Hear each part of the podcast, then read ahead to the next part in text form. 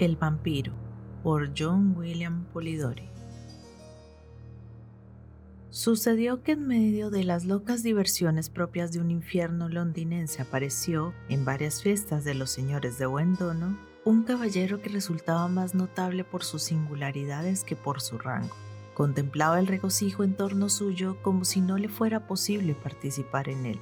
Aparentemente, las suaves risas de las hermosas solo atraían su atención para poder apagarlas con una mirada y traspasar de miedo esos pechos en que reinaba la coquetería. Quienes experimentaron esta sensación de espanto no podían explicar de qué surgía.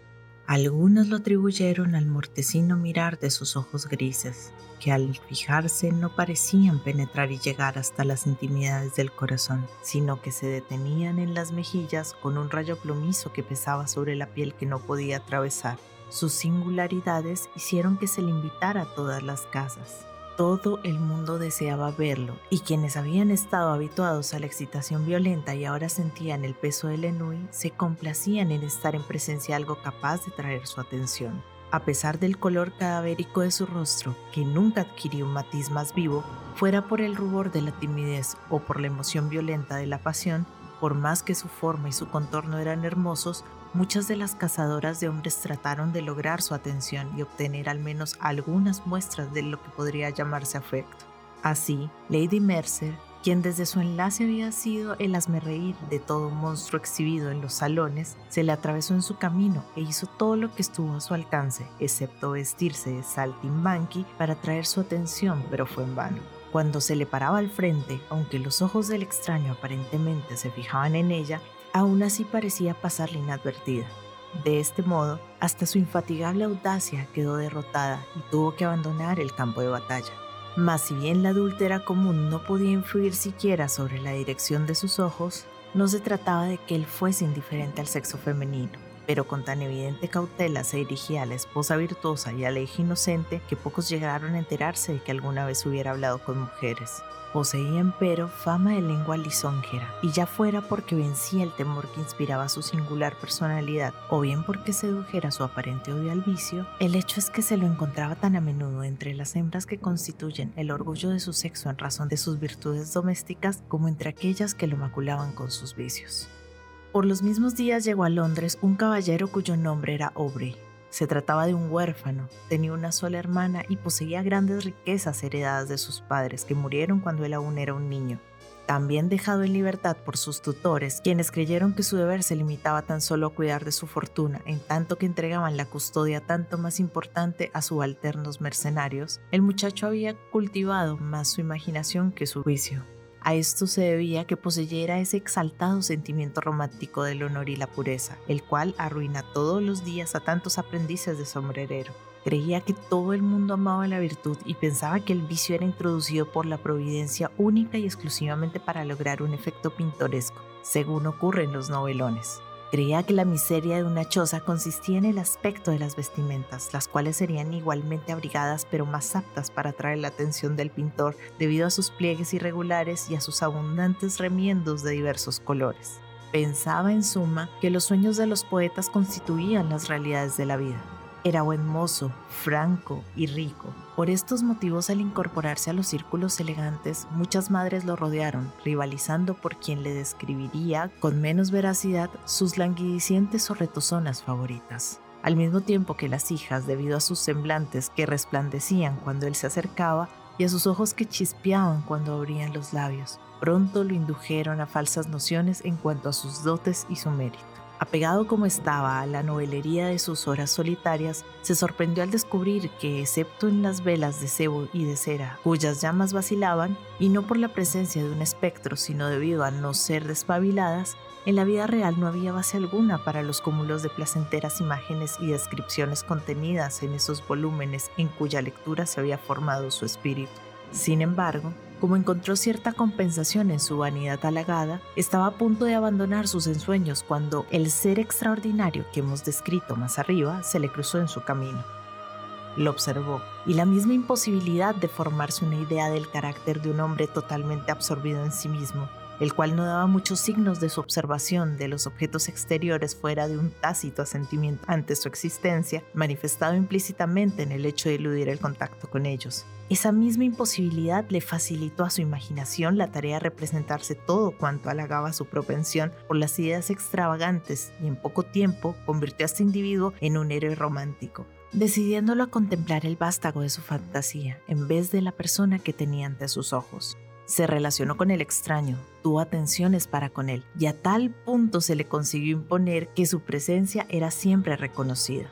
Poco a poco se fue enterando de que los asuntos de Lord Ruthven andaban en apuros y pronto descubrió, a través de las notas de preparativos en la calle, que estaba a punto de emprender un viaje. Deseoso de obtener alguna información en lo tocante a este personaje singular que hasta el momento solo había gustado su curiosidad, les insinuó a sus guardianes que ya era tiempo de que hiciera su gran recorrida de la parte continental de Europa, esa que desde hacía muchas generaciones se juzgaba necesaria para que los jóvenes pudieran dar rápidamente algunos pasos por su carrera del vicio, a fin de ponerlos en esto en condiciones de igualdad con los ancianos y para que no dieran la impresión de recién caídos de las nubes. Siempre que se mencionaban intrigas escandalosas como temas de burla o alabanza, según el grado de destreza que se hallaba puesto para desarrollarlas. Los guardianes asintieron, y al mencionarle Aubrey enseguida sus proyectos a Lord Ruthven, se quedó sorprendido al recibir de este una invitación para que lo acompañara. Halagado por esta muestra de estima por parte de quien aparentemente nada tenía en común con los otros hombres, aceptó con alegría la propuesta y a los pocos días ya habían cruzado las aguas circundantes. Hasta entonces, Aubrey no había tenido ocasión de estudiar el carácter de Lord Ruthven, y ahora comprobaba que, si bien muchas más entre sus acciones le eran visibles, los resultados ofrecían conclusiones que diferían con los motivos aparentes de su comportamiento. Su compañero era de una generosidad libérrima. El ocioso, el vagabundo y el mendigo recibían de sus manos más de lo necesario para aliviar sus necesidades inmediatas pero Aubrey no podía dejar de observar que no eran personas virtuosas, reducidas a la indigencia por las desgracias que incluso a la virtud suelen acompañar entre quienes distribuía sus limosnas. A la gente virtuosa la apartaba de su puerta con burla apenas disimulada, pero cuando un libertino llegaba a pedir algo, algo que no estaría destinado a aliviar sus necesidades, sino a permitirle encenagarse en la lujuria o hundirse aún más en su iniquidad, se le hacía partir con abundantes dádivas. Sin embargo, él atribuyó este hecho a la mayor insistencia de los viciosos, quienes en general se imponen a la timidez del indigente que es virtuoso.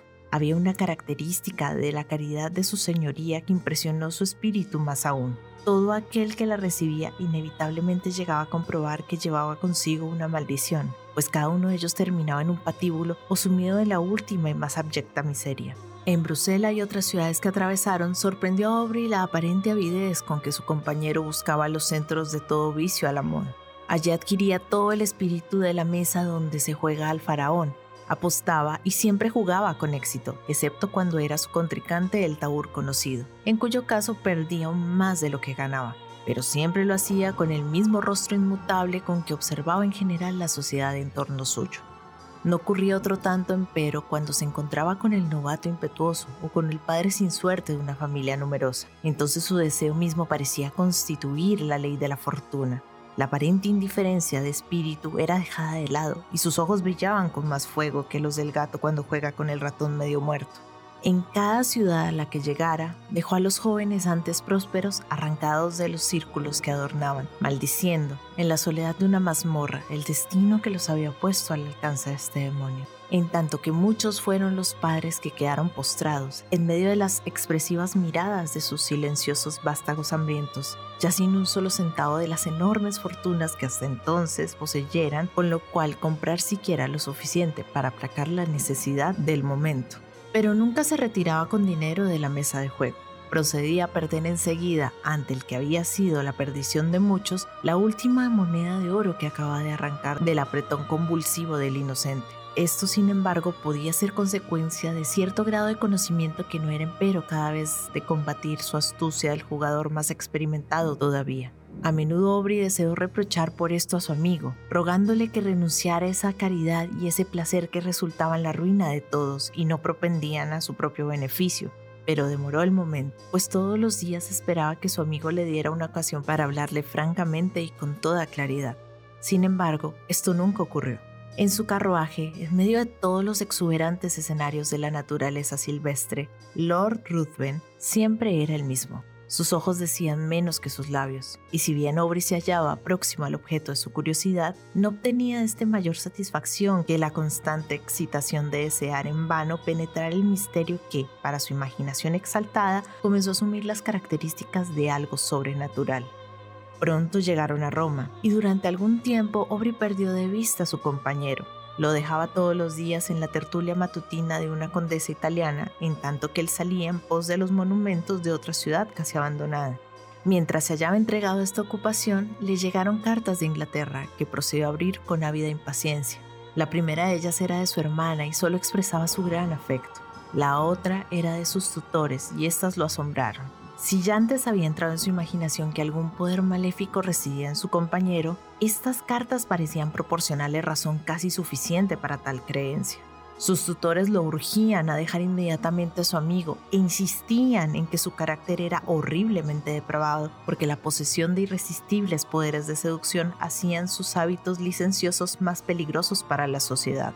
Se había descubierto que su desprecio por la adúltera no tenía por origen el odio hacia su carácter, sino que él había exigido, para realce de su satisfacción, que su víctima, la partícipe de su culpa, fuera arrojada del pináculo de la virtud inmaculada al último abismo de la infamia y de la degradación.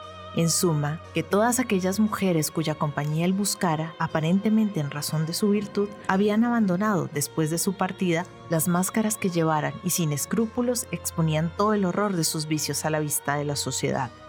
Aubrey se decidió a abandonar a ese individuo cuya personalidad no había demostrado hasta el momento un solo punto brillante en que pudiera detenerse la vista.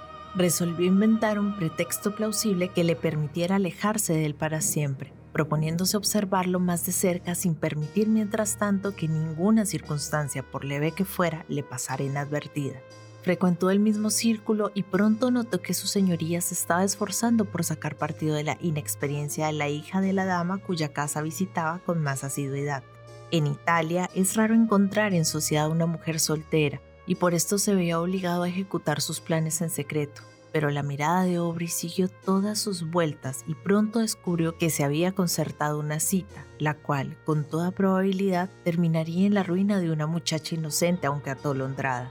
Sin pérdida de tiempo, irrumpió en los aposentos de Lord Ruthven y le preguntó abruptamente cuáles eran sus intenciones con respecto a la damita, al mismo tiempo que le daba a conocer que estaba enterado de que se proponía reunirse con ella esa misma noche. Lord Ruthven le respondió que sus intenciones eran las mismas que, según suponía, cualquier otro tendría en semejante oportunidad, y al exigírsele que dijera si se proponía casarse con la muchacha, se limitó a lanzar una carcajada. Aubrey se retiró entonces y procedió inmediatamente a escribir una esquela en la que expresaba que a partir de ese momento debía renunciar a la compañía de su señoría en el resto de la proyectada gira ordenó a su criado que le buscara otro alojamiento y presentándose ante la madre de la damita, le informó de todo lo que sabía no solo con respecto a su hija, sino también en cuanto al carácter de su señoría. La cita quedó desbaratada. Al día siguiente, Lord Ruthven se limitó a enviar a su criado para dar a conocer su cabal asentimiento a la separación, pero sin insinuar sospecha alguna de que sus planes hubieran sido arruinados por la intervención de Aubrey.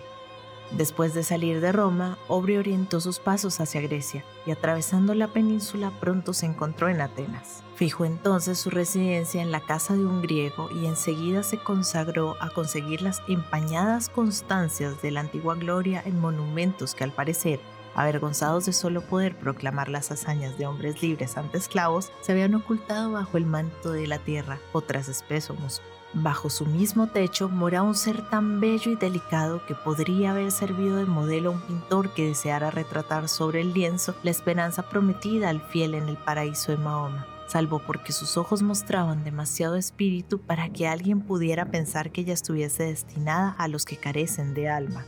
Cuando danzaba en la llanura o brincaba por una ladera de la montaña, se hubiera dicho que la gacela constituía un pobre remedo de sus bellezas, pues ¿quién habría cambiado su mirada, aparentemente la mirada de la misma naturaleza animada, por los ojos adormilados del animal solo apropiados para el gusto del epicúreo?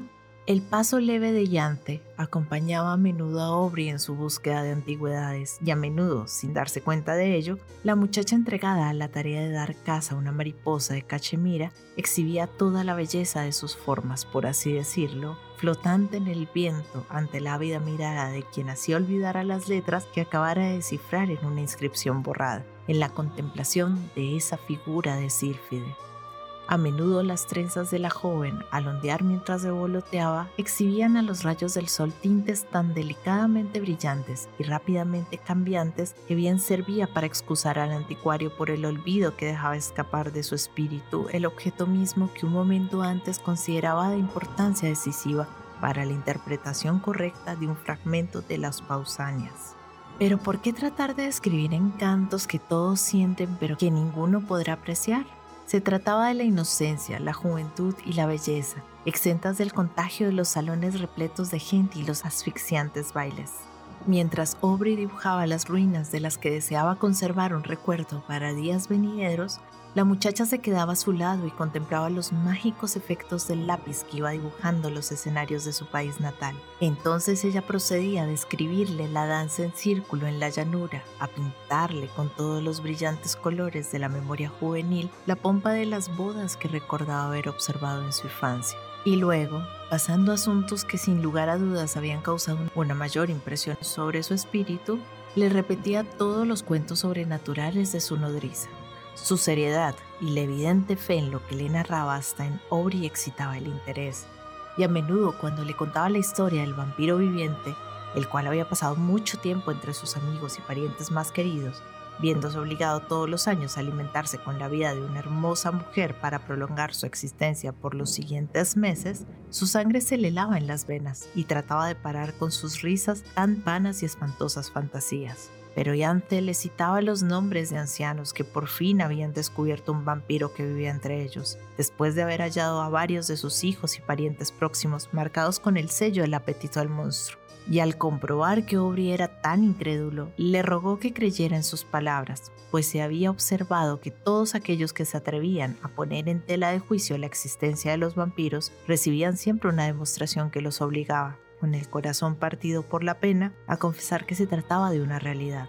Yance le hizo una detallada descripción de la tradicional apariencia de estos monstruos, y entonces su horror se acrecentó, pues lo que yo constituí una descripción bastante ajustada de Lord Ruthven no obstante, insistió aún en persuadirla de que no había nada cierto en sus temores, por más que al mismo tiempo quedaba pasmado por las múltiples coincidencias que tendieran a promover la creencia en el poderío sobrenatural de Lord Ruthven.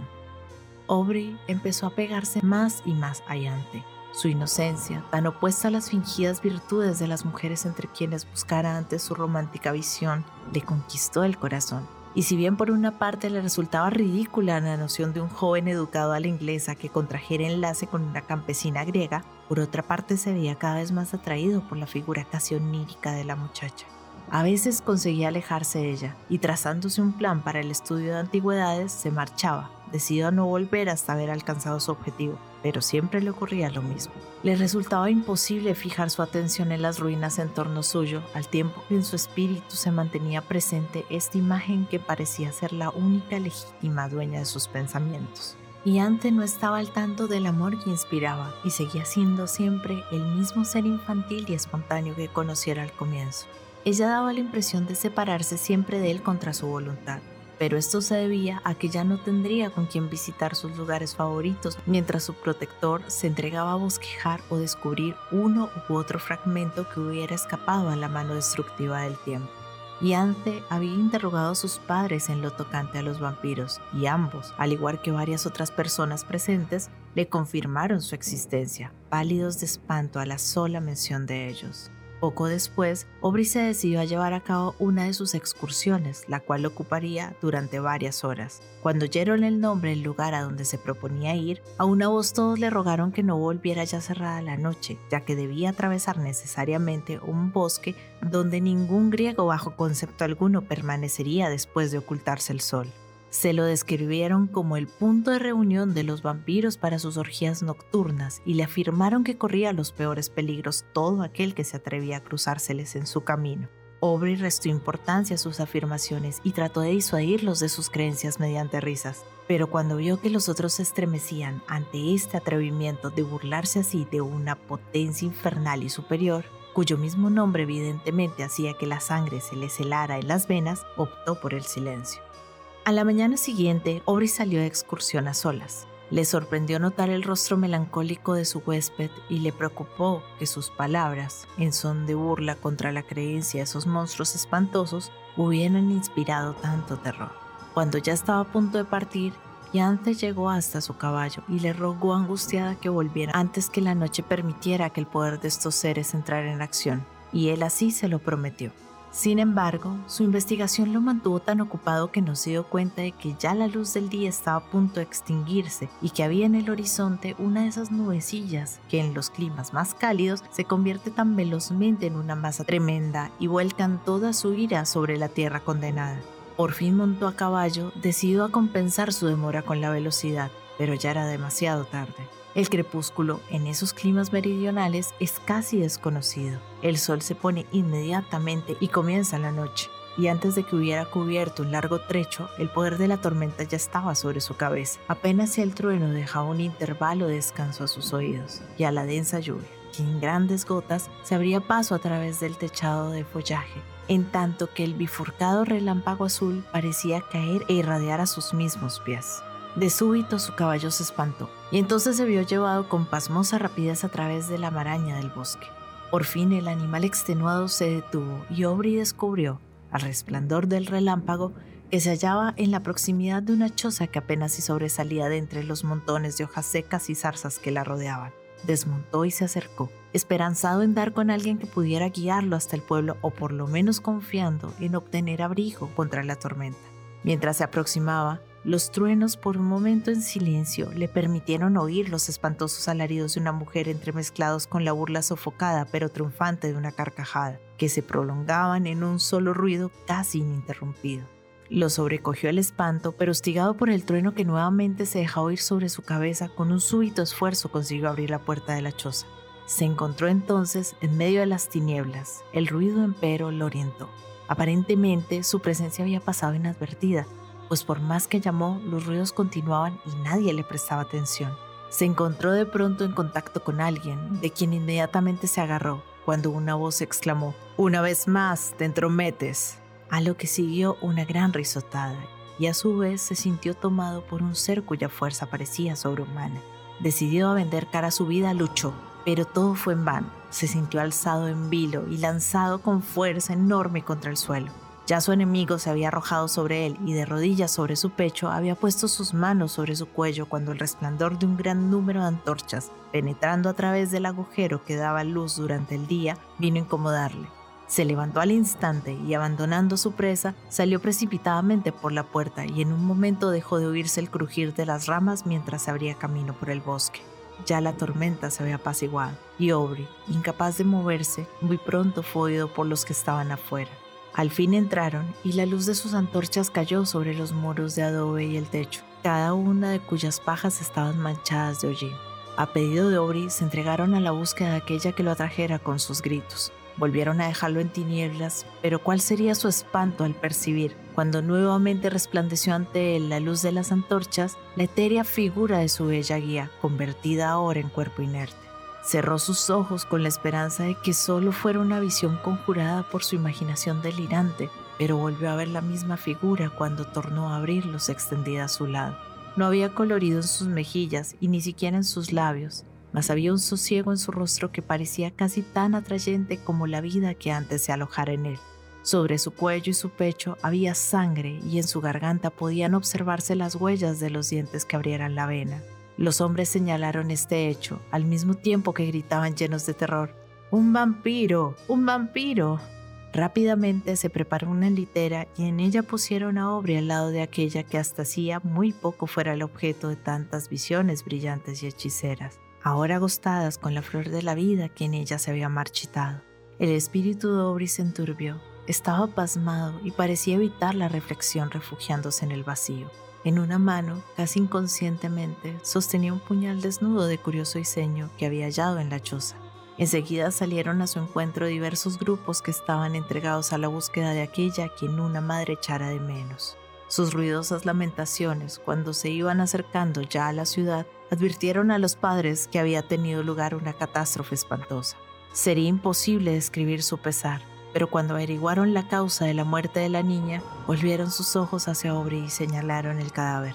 Fue imposible consolarlos y ambos murieron con los corazones partidos por la tristeza. Puesto en su lecho, Aubrey fue presa de una muy violenta fiebre y a menudo lo poseyó el delirio. Durante esos intervalos nombraba a los Ruthven así como Ayante, y por una combinación inexplicable parecía rogar a su antiguo compañero que no sacrificara al ser que amaba. En otras ocasiones acumulaba maldiciones sobre su cabeza y lo maldecía, llamándole el destructor de Ayante. Lord Ruthven acertó por entonces a llegar a Atenas, y cualesquiera fueran sus motivos, al enterarse del estado en que se hallaba Aubrey, se estableció enseguida en la misma casa y se convirtió en su guardián constante. Cuando Aubrey salió de su delirio, lo sobrecogió de espanto la vista de aquel cuya imagen se había combinado ahora en su espíritu con la de un vampiro. Pero Lord Ruthven, con sus gentiles palabras que casi daban a entender que estaba arrepentido por la falta que había causado su separación, y más aún por la atención, la zozobra y el cuidado que evidenciaba, en poco tiempo lo reconcilió con su presencia. Su señoría parecía haber cambiado por completo. Ya no daba de ningún modo la impresión de ser aquel individuo apático que tanto asombraba a Aubrey. Pero tan pronto la convalecencia de éste empezó a agilizarse, de nuevo se sumió paulatinamente en el mismo estado de ánimo, y Aubrey ya no encontró diferencia alguna con el hombre de antes, excepto que a veces le sorprendía encontrar su mirada atentamente fija sobre él, con una sonrisa de perverso júbilo esbozada en los labios. No sabía por qué, pero esa sonrisa lo obsesionaba. Durante la última etapa en el restablecimiento del enfermo, Lord Ruthven estuvo entregado aparentemente a la tarea de observar las olas sin marea que levantaba la brisa refrescante o bien enmarcar el progreso de esas órbitas que rodean, como en nuestro mundo, el sol inmóvil. A decir verdad, daba la impresión de que deseaba evitar los ojos de todos. La conmoción había debilitado mucho la mente de Aubrey, y esa elasticidad del espíritu que antes lo distinguiera tanto ahora parecía haber huido de él para siempre se había convertido en un ser tan amante de la soledad y el silencio como el propio Lord Ruthven. Pero por mucho que deseaba la soledad, su espíritu no podría encontrarla en las proximidades de Atenas. Si la buscaba entre las ruinas que antes frecuentara, la figura de ella antes erguía a su lado. Si la buscaba en los bosques, le parecería oír sus suaves pisadas que vagaban entre la maleza en busca de la modesta Violeta. Luego, dándose vuelta de repente, su imaginación desenfrenada le mostraría su rostro pálido y su pecho herido con una mansa sonrisa en los labios.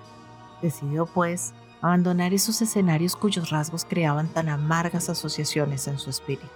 Le propuso a Lord Ruthven, con quien se sentía ligado por la tierna atención que le dispensara durante su enfermedad, una visita a lugares de Grecia que todavía no había visto. Viajaron por todas partes y buscaron todos los parajes a los que pudieran asociarse un recuerdo, pero por más que se apresuraban de un lugar a otro, con todo no parecía prestar atención a lo que sus ojos contemplaban. Muchos oyeron hablar de asaltantes, pero paulatinamente dejaron de dar crédito a tales informaciones. Imaginaron tan solo eran invenciones de individuos cuyo interés era estimular la generosidad de aquellos a quienes defendían de supuestos peligros. Como consecuencia de pasar por alto el consejo de los lugareños, en una ocasión viajaban solamente con una escolta reducida, más para que les sirviera de guía que como defensa. Sin embargo, al ingresar en un angosto desfiladero, al fondo del cual podía verse el lecho de un torrente con grandes amontonamientos de rocas caídas desde los precipicios vecinos, tuvieron motivos para arrepentirse de su desatención, pues apenas habían entrado toda la partida al angosto paso lo sobresaltaron las balas que silbaban cerca sus cabezas y los ecos de los estampidos de varias escopetas. En un instante su escolta los había abandonado y situándose detrás de las rocas empezaron a hacer fuego en la dirección de donde provenían las descargas.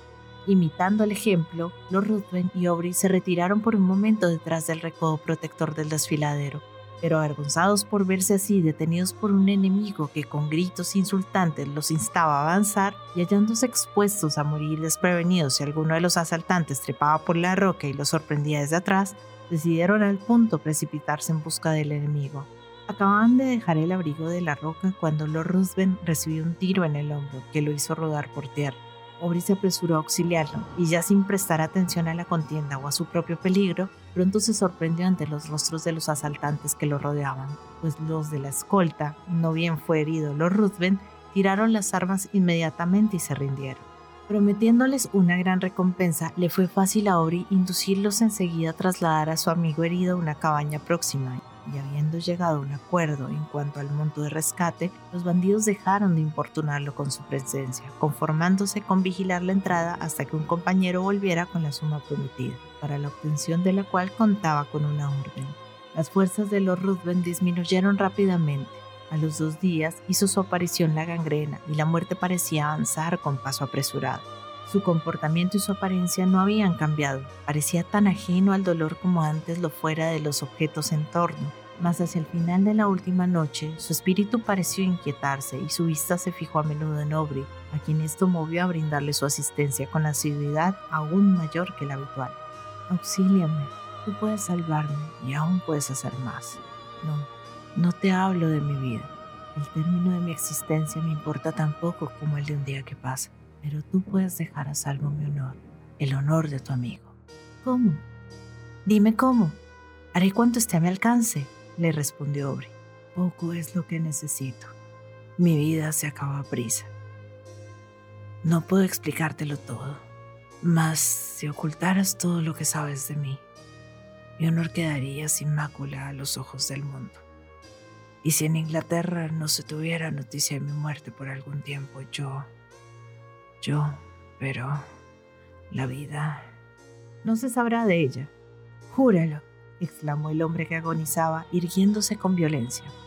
Júralo por todo lo que tu alma reverencia, por todo aquello que tu naturaleza teme. Jura que por un año y un día no impartirás tu conocimiento de mis crímenes o de mi muerte a ningún ser humano en forma alguna. Pase lo que pase, veas lo que veas. Sus ojos parecían salirse de las órbitas. Te lo juro, dijo Aubrey. Riéndose, el agonizante dejó caer su cabeza sobre la almohada y ya no respiró más.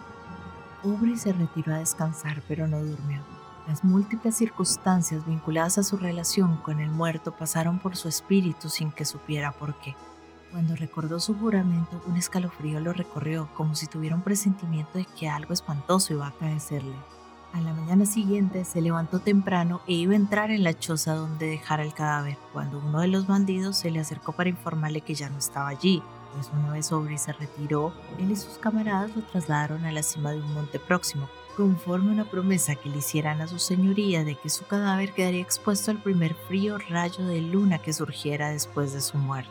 Aubrey quedó estupefacto y reuniendo varios hombres se decidió a ir a enterrarlo en el lugar donde yacía pero cuando hubo llegado a la cima no pudo hallar huella alguna del cadáver ni de las ropas, por más que los bandidos juraban que se trataba de la mismísima roca donde depositaran el cuerpo. Durante cierto lapso su espíritu se perdió en conjeturas, pero por último se decidió a volver, convencido de que los bandidos habían sepultado el cadáver para apropiarse de las ropas hastiado de un país donde había encontrado tan tremendos infortunios y en el que aparentemente todo se aliaba para intensificar esa supersticiosa melancolía que se había apoderado de su espíritu, se decidió a partir y poco después llegaba a Esmirna. Mientras aguardaba un barco que pudiera transportarlo a un trato o a Nápoles, se entregó a la tarea de ordenar los efectos pertenecientes a Lord Ruthven que ahora guardaba en su poder. Entre otras cosas, había un estuche que contenía varias armas ofensivas, más o menos adecuadas para asegurar la muerte de la víctima. Entre ellas se encontraban varias dagas y yataganes. Mientras las revolvía y examinaba sus curiosas formas, ¿cuál sería su sorpresa al encontrar una vaina ornamentada evidentemente en el mismo estilo de la daga que descubriera en la fatídica choza? Se estremeció y apresurándose enseguida a obtener nuevas pruebas, dio con el arma y fácil es imaginar su espanto cuando descubrió que encajaba exactamente en la vaina que tenía en la mano pese a su forma tan peculiar. Sus ojos no necesitaban más pruebas y al parecer habían quedado atados a la daga, pero aún aspiraba a no creer que fuera cierto. Y sin embargo, la forma peculiar, los mismos tintes variados en el mango y la hoja eran iguales en esplendor y no dejaban lugar a dudas. Asimismo, tanto en el mango como en la hoja había manchas de sangre. Aubrey partió a Esmirna y en su camino de vuelta a casa, al pasar por Roma, lo primero que hizo fue preguntar por la dama que había tratado de arrancar de los poderes de seducción de Lord Ruthven. Sus padres estaban sumidos en el mayor dolor, pues no se tenía noticias de la muchacha desde la partida de su señoría. Bajo los embates de tantos horrores, el espíritu de Aubrey trastabilló. Temía ante todo que la joven hubiera sido víctima del destructor de Yante. Se volvió huraño y silencioso, y su única ocupación consistía en reclamar más velocidad a los postillones, como si fuera a salvar la vida de alguna persona muy querida. Al fin llegó a Calais. La brisa, que parecía obediente a su voluntad, pronto lo llevó a la costa inglesa y entonces se apresuró hacia la mansión de sus padres, donde por un momento pareció perder en los abrazos y las caricias de su hermana todo recuerdo del pasado. Si antes ella se había ganado su afecto con caricias infantiles, Ahora que la mujer comenzaba a despuntar, le resultaba más atrayente como compañera.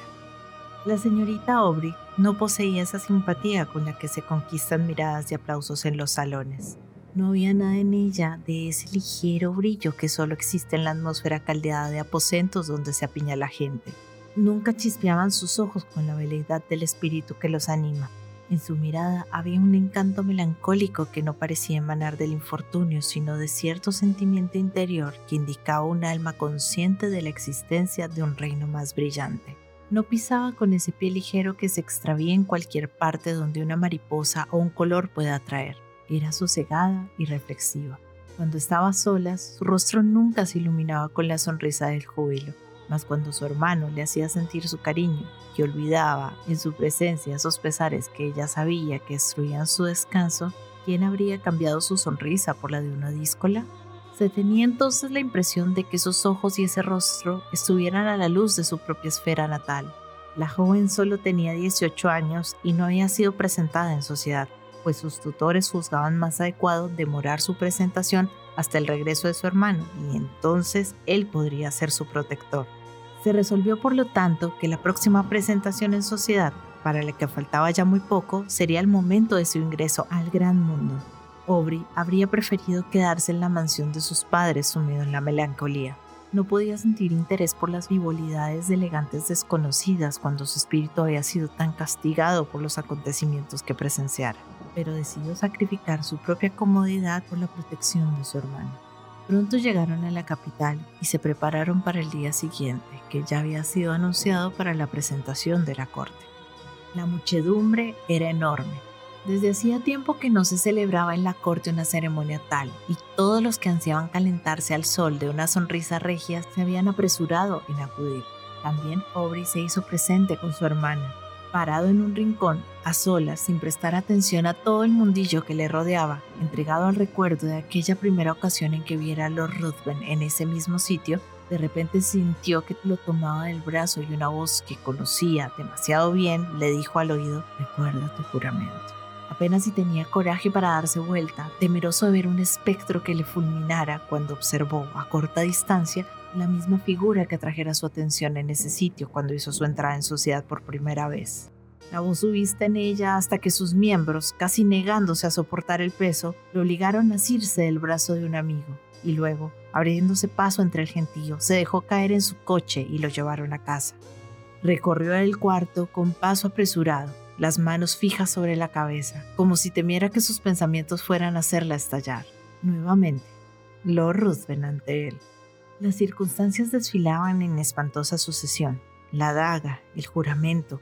Tuvo un sobresalto. No podía creerlo. ¿Que un muerto se levantara? Pensó que su imaginación había convocado la imagen en que su espíritu se demoraba. Era imposible que fuera real y decidió, por lo tanto, volver a la vida de sociedad, pues por más que tratara de preguntar por los Ruthven, el nombre se quedaba entre sus labios y así le resultaba imposible obtener alguna información. Unas cuantas noches después fue con su hermana a una reunión que se celebraba en casa de parientes próximos. Dejándola bajo la protección de una matrona, se retiró a un rincón y allí se entregó a los pensamientos que lo angustiaban. Notando por fin que ya muchos se marchaban, se puso en movimiento y al entrar a otra habitación encontró a su hermana rodeada por varios galanes y entregada a una animada conversación. Trató de abrirse paso para acercársele, cuando un caballero, a quien le pidió que se moviera, se dio vuelta y le reveló las facciones que más detestaba. Se adelantó impetuosamente, tomó a su hermana por el brazo y con paso apresurado la alejó hacia la calle.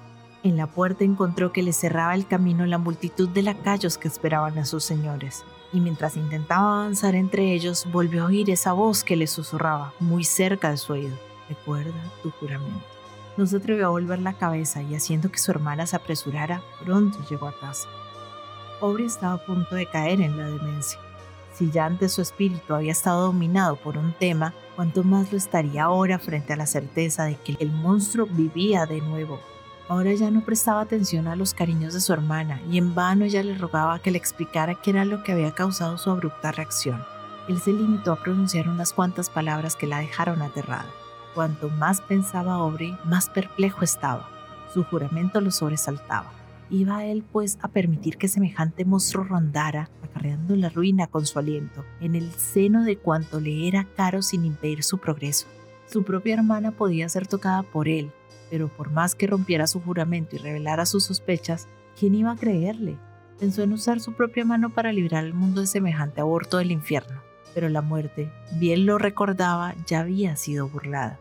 Durante días y más días permaneció en este estado, encerrado en su cuarto, sin ver a nadie, comiendo solo cuando su hermana, con los ojos llenos de lágrimas, le rogaba que lo hiciera por ella, que por ella repusiera sus fuerzas.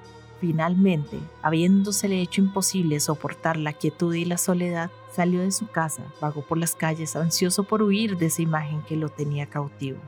Descuidó su vestimenta y vagaba igualmente expuesto al sol de mediodía como al rocío nocturno.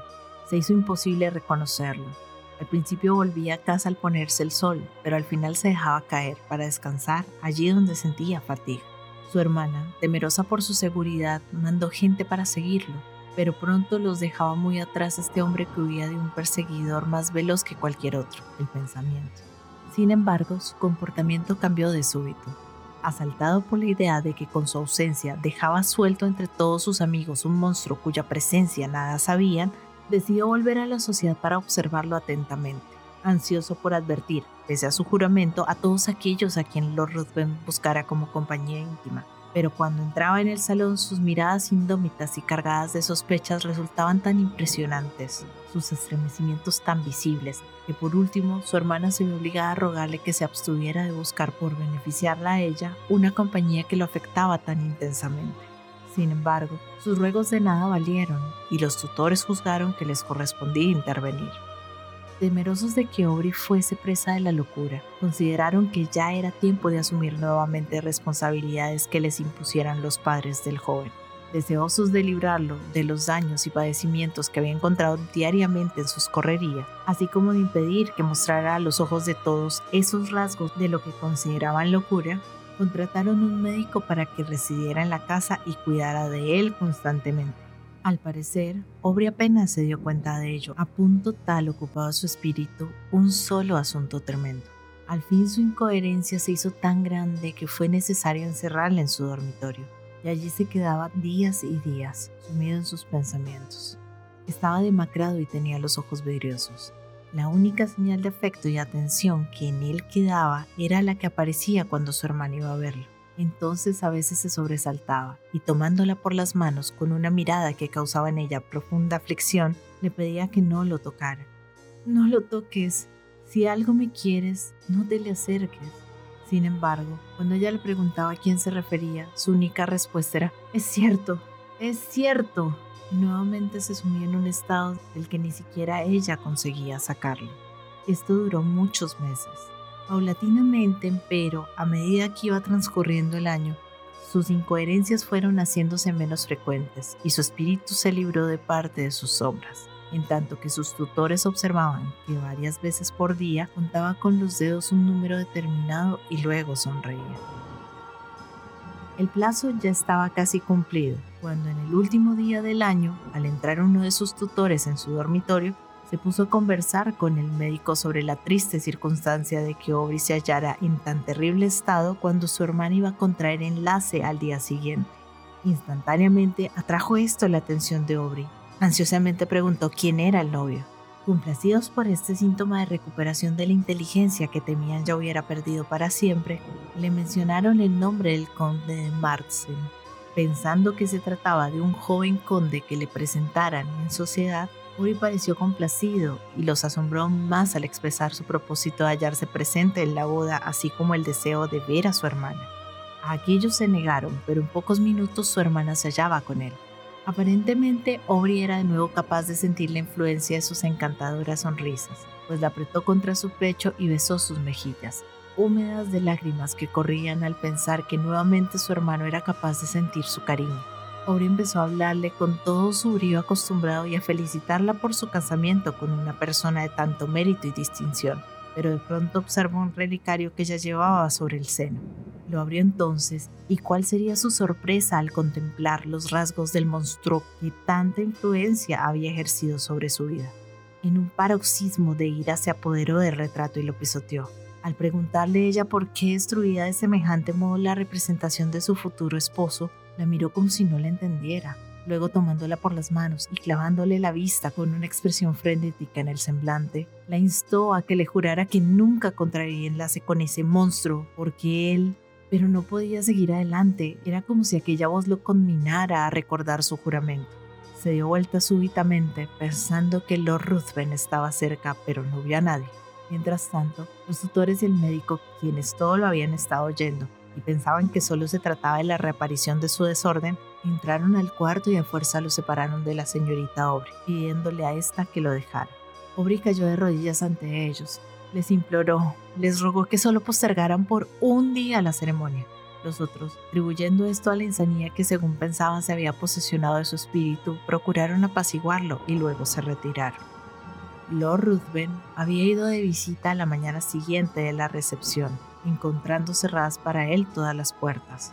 Cuando se enteró del mal estado de salud de Aubrey, se dio cuenta enseguida de que él era el causante. Pero cuando supo que se le tenía por insano, su placer y su júbilo fueron tales que difícil le fue ocultarlo a las personas que le habían proporcionado esta información se apresuró a acudir a la casa de su compañero y mediante su asiduidad y fingiendo gran afecto por el hermano e interés en su suerte, conquistó paulatinamente el corazón de la señorita Aubrey. ¿Quién podía resistirse a su poder? Su lengua lisonjera estaba llena de peligros y artificios. Podía hablar de sí mismo como un individuo que no sentía simpatía por ningún ser en la populosa tierra, excepto por aquella a quien se dirigía.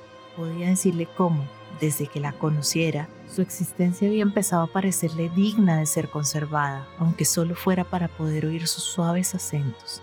En suma, también sabía emplear su arte de serpiente, o si no, tal era la voluntad del destino que pudo conquistar su amor. Como finalmente llegó a él el título de la rama más antigua, consiguió una importante embajada que le sirvió como excusa para apresurar el enlace, a pesar del triste estado en que se hallaba sumido el hermano el cual iba a tener lugar precisamente el día antes de su partida hacia el continente. Una vez que el médico y los tutores se alejaron, Aubrey trató de sobornar a los criados, mas fue en vano. Pidió entonces pluma y papel y se lo dieron.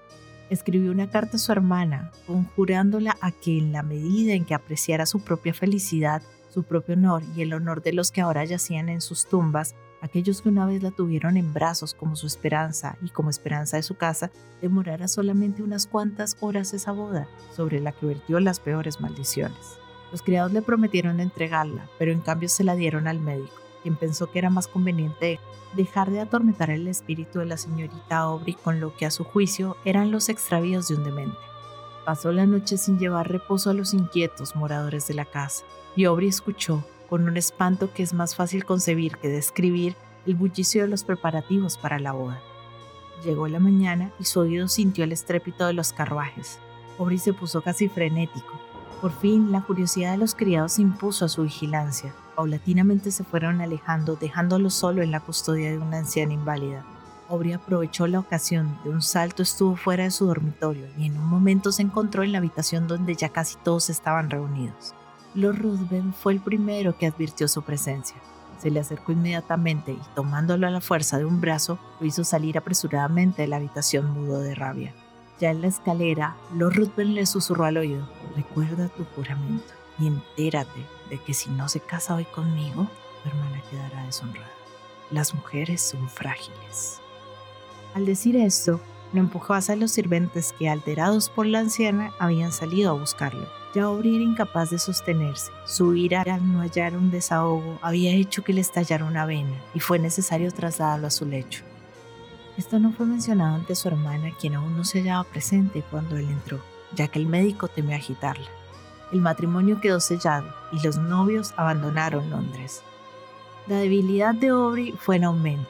El derrame de sangre produjo síntomas de que la muerte se acercaba.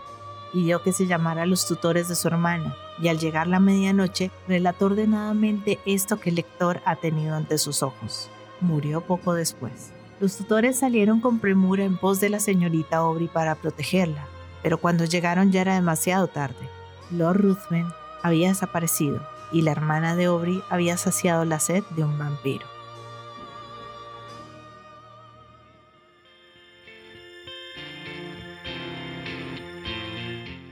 Hola gente, ¿cómo están? Mi nombre es Carolina, yo soy la voz de audiolibros leyendo juntos. Este es un hermoso proyecto que pretende poner un poco de buena vibra y felicidad allá afuera, acompañando a las personas en su cotidiano con diferentes tipos de lectura, desde aventura, suspenso, terror, cuentos para niños, autoayuda, meditaciones, en fin, lo que se les ocurra. Espero que hayan disfrutado el audio. Para mí es todo un honor que compartan su precioso tiempo conmigo. Y ya saben, abajo del audio siempre está la famosa y mágica cajita de descripción donde pueden encontrar cosas tan fascinantes como mis redes sociales. Si quieren comunicarse conmigo, si quieren dejarme un mensaje, si quieren preguntarme algo, sugerirme algo o si no les gustó y simplemente quieren quejarse, siéntanse libres de ir y expresarme todo lo que crean necesario. Pero si realmente les gustó el audio y me quieren apoyar, pueden pasarse por YouTube y seguirme y darle un me gusta a todo lo que disfruten. Ya si les caí súper bien, pueden dar una vueltica por Patreon, donde me pueden ayudar como las personas de apoyo y las personas incondicionales que por el valor de uno o dos cafecitos al mes me están apoyando un montón y me ayudan a seguir adelante. Y si vives en Argentina, te dejo los vínculos de Mercado Pago y de Cafecito. Por ahí también me puedes ayudar, si quieres. Quiero agradecerles el haber llegado hasta este momento del audio y espero que nos veamos pronto para pasar el rato leyendo juntos. Muchas gracias. Chao.